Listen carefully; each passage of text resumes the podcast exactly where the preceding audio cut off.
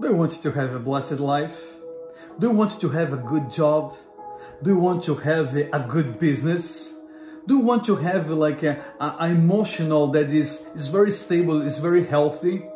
Do you want to have a strong family and very blessed that everybody can see that your family is blessed? I want to help you. The Bible says, the tongue can bring death or life. Those who love to talk will reap the consequences. Be careful what you talk because what you talk, you're gonna harvest.